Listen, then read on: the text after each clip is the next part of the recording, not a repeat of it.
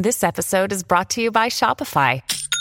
Forget the frustration of picking commerce platforms when you switch your business to Shopify, the global commerce platform that supercharges your selling wherever you sell. With Shopify, you'll harness the same intuitive features, trusted apps, and powerful analytics used by the world's leading brands. Sign up today for your $1 per month trial period at shopify.com slash tech, all lowercase. That's shopify.com slash tech. Estamos de vuelta con la revista informativa Buenos Días Americano, junto a Nelson Rubio, Jolly Cuello y Gaby Peroso. Por Americano. Y continuamos aquí con más informaciones en Buenos Días Americano, justamente invitándolos a que nos sigan a través de todas las redes sociales y también se sumen a nosotros a través de los canales de streaming. Vamos a hablar y profundizar nuevamente sobre el caso de este allanamiento a la residencia de Donald Trump. Hay varias aristas de lo que sería esta investigación. Por un lado, justamente esa batalla legal que actualmente tiene el Departamento de Justicia y los abogados de Donald Trump sobre si se nombra un magistrado especial o no. Adicionalmente, las eh, próximas publicaciones que se podrían hacer de cada uno de los documentos que fue extraído de esa residencia. Donald Trump espera que algunos de ellos sean devueltos porque se trataban de documentos eh, privados y adicionalmente esa duda sobre si se habría contaminado eh, la escena, si justamente esa fotografía en donde se veían los documentos secretos o ultra secretos habría sido manipulada por agentes del FBI. Para hablar de todos estos detalles, hemos invitado a Javier Ortiz, él es analista político. Muy buenos días, ¿cómo está? Quería que justamente nos dibujara en qué punto de la investigación estamos. Buenos días y gracias por la oportunidad de estar con ustedes. Eh, yo creo que em, empecemos por la descripción de esos documentos en la oficina del presidente. Eh, yo, yo, creo que todo el mundo sabe, eh, y viendo esas fotografías, que esas fotografías, eh, así no fue que el FBI encontró eh, la oficina del presidente. Entonces, eh, todo esto obviamente está fuera de contexto y es un esfuerzo desafortunado, en mi opinión, de tratar de pintar la situación del presidente en una forma totalmente incorrecta para en parte vimos eh, la estrategia con el presidente Biden anoche y lo que él tuvo que decir de todos nosotros que votamos por republicanos y que votamos por el, el, presidente Trump. Y entonces eh, eso nos pone a, todos en una situación que hay que cuestionar todo lo que veamos en, eh, que salga de esta administración. desagradable, creo yo, este, obviamente en contra de lo que nosotros estamos como país y en esta situación, pues, cuando miramos hacia el futuro, ¿no? Y qué es lo que viene eh, de aquí en adelante, pues creo que va a ser difícil, porque por una parte lo que vimos, a, el visual de anoche del presidente Biden con los, infantería, los infanteros de marina detrás de él eh, y ese color rojo, pues no sé, creo que, que nos va a poner a nosotros en los próximos tres o cuatro meses en una situación difícil y, y esperé, yo creo que debemos estar listos para que eh, el Departamento de Justicia, a través del Procurador General Garland, eh, esté jugando juegos con todos nosotros y no dándonos toda la información. Ahora, en, cuanto a lo que tiene que ver, eh, Javier, con la reacción de los republicanos, ya lo hizo el presidente, el expresidente Trump a través de su social media, eh, eh, Kevin McCarthy, se tienen que concentrar en responder o, por el contrario, tener como una línea de acción para enfocarse más en ganar las elecciones de noviembre, porque hay algunos que consideran que esto es parte de la estrategia para distraer un poco el discurso de lo que se tiene que estar hablando y es hacia dónde va el país y cómo están los estadounidenses que lo están reflejando las encuestas. Tienes toda la razón. Aquí la ejecución aquí es importante, Jolie, que nuestros líderes republicanos se enfoquen en lo que van, lo que pueden hacer hoy y lo que van a hacer en el futuro, particularmente en una mayoría eh, republicana en la Cámara y en el Senado eh, el año que viene. Y, todas las personas que dicen que esto es parte de una estrategia para, eh, confundir, lo que yo le llamo confundir al electorado, pues creo que tienen razón porque fíjate, hasta nosotros mismos hoy estamos hablando de lo que sucedió anoche y de, en realidad la oportunidad que tenemos es de hablar de por todas las razones por las cuales este cambio es imperativo, necesario para nuestro país, porque si no vamos a estar eh, de nuevo en una situación donde por los próximos dos años eh, vamos a continuar este proceso de, socializar a los Estados Unidos. Y como hemos visto lo que ha sucedido ya en los pasados dos años, eh, la oportunidad es de Kevin McCarthy, de, el líder de la mayoría en, el Senado, McConnell, de darnos a todos nosotros una visión clara de lo que ellos van a hacer, una ejecución clara de lo que se va a hacer. Y, más allá de las investigaciones que se deben hacer del doctor Fauci y todo ese tipo de cosas, ¿qué vamos a hacer para parar este, este gran programa de socialismo que los, los demócratas tienen eh, y que están ejecutando eh, a a gran velocidad en nuestro país. E, eso parecía más un discurso sobre el Estado de la Unión que, que, otra cosa, ¿no? Pero podrían comenzar desmenuzando parte de todo lo que él ha mencionado cuando está hablando de la economía. Hoy se espera el reporte del desempleo porque eh, dependiendo del comportamiento también la Reserva Federal va a actuar. Él mencionaba que la economía, que estamos bien y las estadísticas que tenemos del índice económico es que estamos en una recesión y que tenemos una inflación. Sí, eh, aparentemente él está convencido que todos nosotros estamos en la misma posición de él, que no vemos los datos, que no salimos a comprar leche. Eh, hay jurisdicciones aquí en los Estados Unidos, yo le que eh, un galón de leche ya está a 7 dólares o más. olvidémonos de la gasolina. cuando nosotros empezamos a hablar de, la canasta básica para, para el americano común y corriente, estamos hablando de 12, 15, 20% más caro hoy de lo que era cuando Biden se convirtió en presidente de los Estados Unidos. Nosotros, pues, el presidente nos, nos ha comprometido a nosotros con más de 25, eh, casi 30 mil millones de dólares para Ucrania. Qué bueno, eh, debemos ayudar a nuestros amigos en Ucrania. ¿Dónde está ese mismo compromiso con la frontera? ¿Dónde está ese mismo compromiso con ayudar a las personas que eh, han sido afectadas con el COVID? Porque ellos, por un lado, nos quisieran que todos nosotros, que si la vacuna, que si todas las cosas que ellos quieren para controlar, pero nada para ayudar a, a desarrollar negocios, a desarrollar la manufactura en los Estados Unidos, a desarrollar una, una autosuficiencia que claramente la necesitamos, comprobado por las acciones de China, eh, las acciones de otros países. Pero fíjate, e, ese discurso, pues ayer nosotros no oímos ningún compromiso del presidente Biden en resolver los problemas que nos afectan a nosotros hoy aquí en los Estados Unidos y sí un, un compromiso total, inequívoco con que cualquier persona que votó por el presidente Trump o por republicanos son el enemigo del pueblo. Javier, quería hacerte una pregunta como ciudadano y no como analista político. Justamente el presidente decía que el Partido Republicano estaba intimidado por Trump. Tú has asegurado que votaste por él. ¿Tú lo hiciste porque estabas intimidado? ¿Cómo te sientes con estas declaraciones?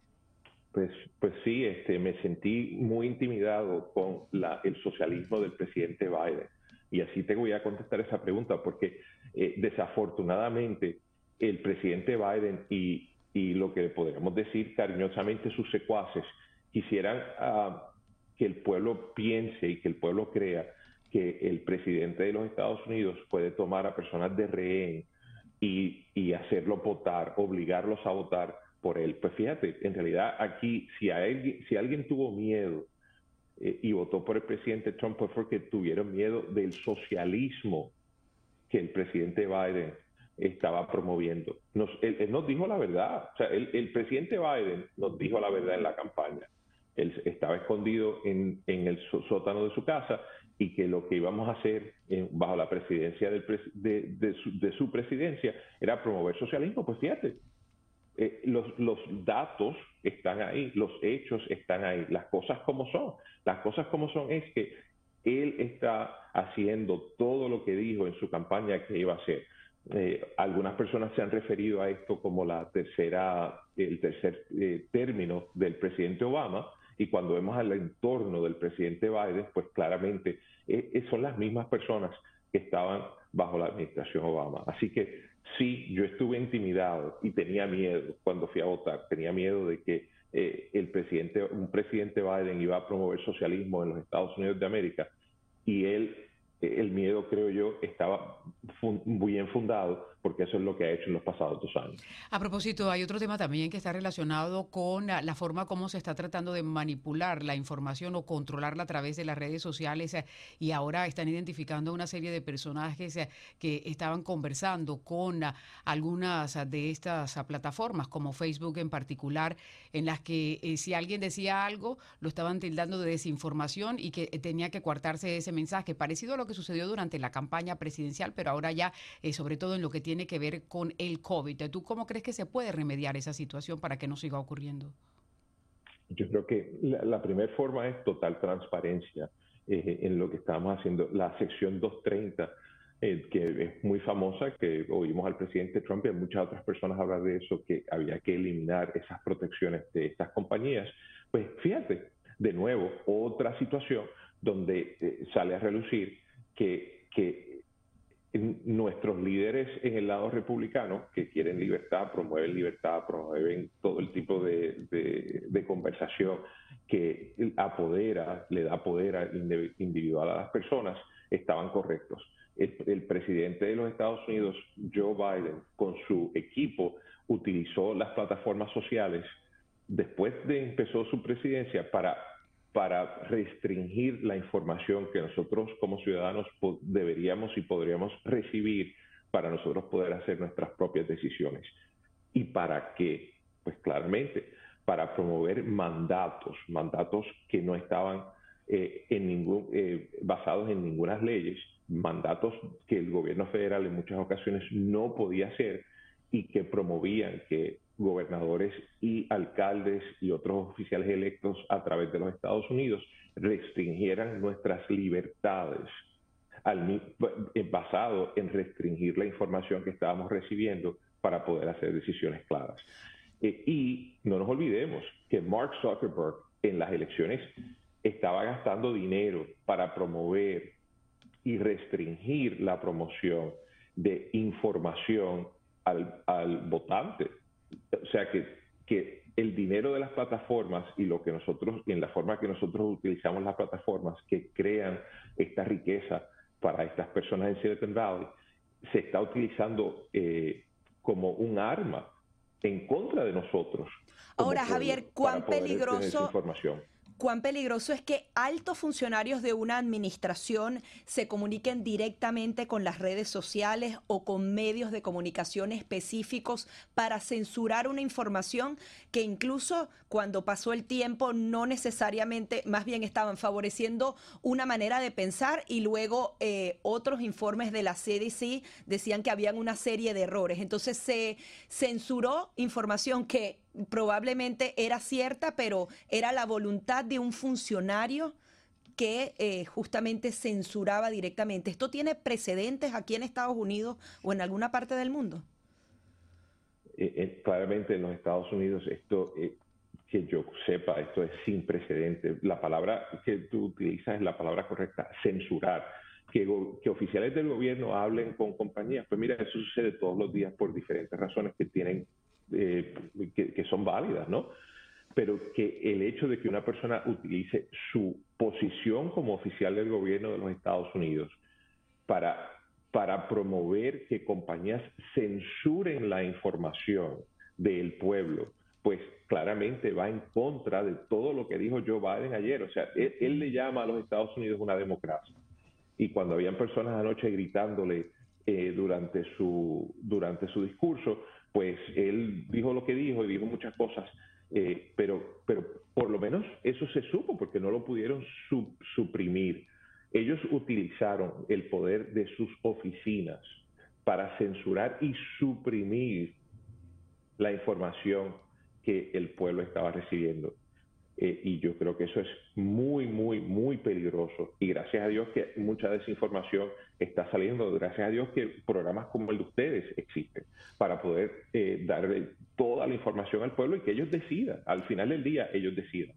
Pero es importante que el pueblo tenga toda la información y el que el gobierno de los Estados Unidos, que la, que la oficina, que la Casa Blanca, que, la, que los, las personas que trabajan para Joe Biden utilizaron sus posiciones para suprimir información, en muchos casos información importante, médica y necesaria para que el pueblo individualmente pudiese hacer decisiones, es totalmente, que yo sepa, sin precedente en los Estados Unidos. Claro, y eso porque estamos hablando de la del COVID, ¿verdad? Pero también está la de la computadora de Hunter Biden, que seguramente allí eh, habrá un proceso investigativo, pero todo va a depender también de quienes tienen el control eh, en el Senado de los Estados Unidos, porque el propio senador uh, Charles Grassley ha señalado que él tiene eh, personas directamente dentro del FBI que le han estado suministrando información, así es que por allí también a lo mejor se puede conocer un poco más de detalles de cómo se estaba ejerciendo esa manipulación.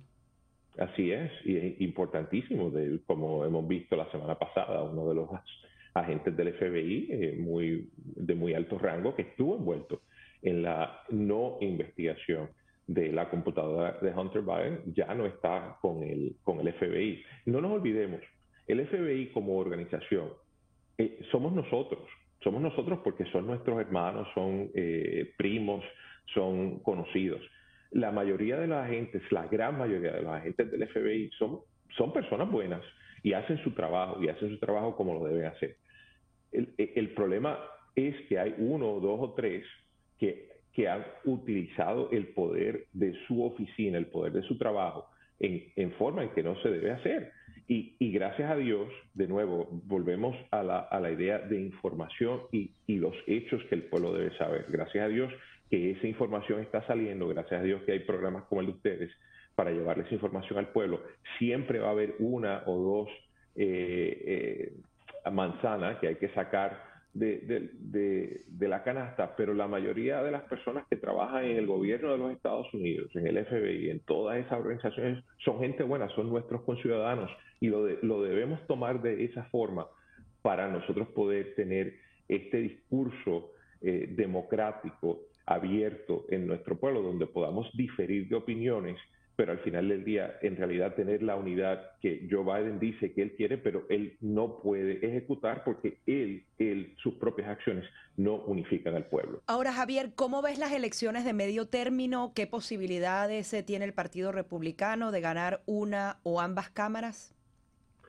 Pues yo, yo siempre he pensado que es una, situación difícil simplemente mirando los números. Eh, desde antes de las elecciones vimos una, una, elección cerrada y yo creo que pues eh, por estado por estado tenemos eh, unos candidatos donde hay una gran oportunidad, Florida, Marco Rubio, que, que, para ganar, en otros estados donde por diferentes razones los candidatos, por lo menos desde la perspectiva de la prensa, eh, y, lo que, y la información que se le lleva al pueblo, pues no son los candidatos eh, que muchos pensarían que son ideales. Yo creo que hay una buena oportunidad de ganar, yo creo que sí, eh, las personas que dan el análisis que va a ser cerrado están correctos y que esto es, al final del día, esto es ejecución y la única ejecución importante al día de las elecciones es cuántas personas van a salir a votar. Por eso yo le exhorto a todo el mundo que vayan a votar, estén seguros que estén inscritos, estén seguros que están haciendo, eh, están participando en este proceso, porque es literalmente el poder eh, más importante que nosotros como ciudadanos tenemos es ejercer nuestro voto.